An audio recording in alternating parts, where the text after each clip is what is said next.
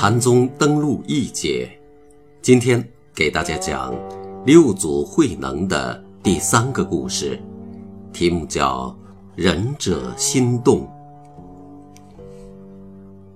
慧能回到广东之后，先在怀集四会之间隐姓埋名了很长时间。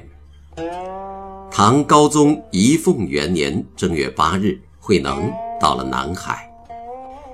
南海当时有位法名叫印宗的和尚，正在当地的法性寺当中讲《涅盘经》。慧能呢，就住在法性寺里，他呢也经常来旁听法师讲经。有一天的傍晚，夜幕降临之时，突然就掠过一阵疾风，寺中的刹幡被疾风吹动。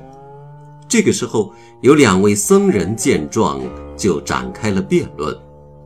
一个说是幡动，一个说是风动，两个人你来我往，论对的虽然认真，但都不入理去。慧能听见两人的议论，就这样问了一句：“我这个俗流可以参加你们的论对吗？依我看。”不是幡动，也不是风动，是仁者心动了。一切外在事物的变化都是因缘所生，幡动、风动都不真实，只有我们的心性感觉到外物之动，这一点是最真实的。两位僧人的看法都是各执一边的见解。而慧能却将他们统一到心性上了。慧能和两位僧人的谈话正巧被印宗法师听到了，这很让他震惊。第二天，法师就把这位行者请到了自己的室内，询问他心动翻动的理据。慧能就把自己的见解说了。说话间，印宗被慧能的道理牵动，不知不觉之间，身子就站了起来。他问道：“行者定不是一个非常之人，你的老师是谁？”于是慧能就把他从五祖那里得法的经过如实告诉了印宗。印宗听罢，当时就对慧能行弟子礼，请慧能教他禅药。慧能当然不敢造次，印宗法师是个大义人，为了佛法敢于丢弃自己已有的地位。在讲法时，他就对着坐下的众人说：“印宗虽然是受足了戒，但还是个凡夫啊。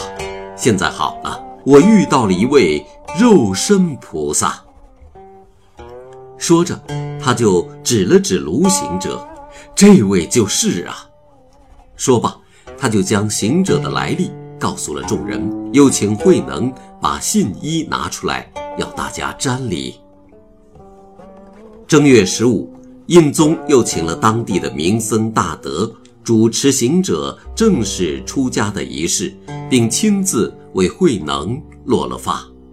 之后，慧能又到法性寺智光律师那里受了三坛满戒。慧能受戒的戒坛，是南北朝刘宋时期求罗跋陀三藏建制的。当时跋陀还留下文记，后世当有肉身菩萨在此坛受戒。梁朝末年的真谛三藏又在坛边亲手栽了两棵菩提树，并对在场的众人说：“百余年后。”有位大士在这树上开法演说最上乘教义，度化无量的众人。慧能受戒之后，就在这里演讲东山法门。到第二年二月，慧能对众人说：“我不想在这里了，我想回原来隐居的地方。”印宗也不勉强。率僧俗千余人，将慧能送回了宝林寺。当时韶州，也就是今天的广东韶关地区的刺史是魏惧，他将慧能请到了州府的大梵寺讲说无上高妙大法，并受无相心地戒，也就是四祖道信使用的菩萨戒。门人将讲述的内容记录下来，就成了禅宗著名的《坛经》。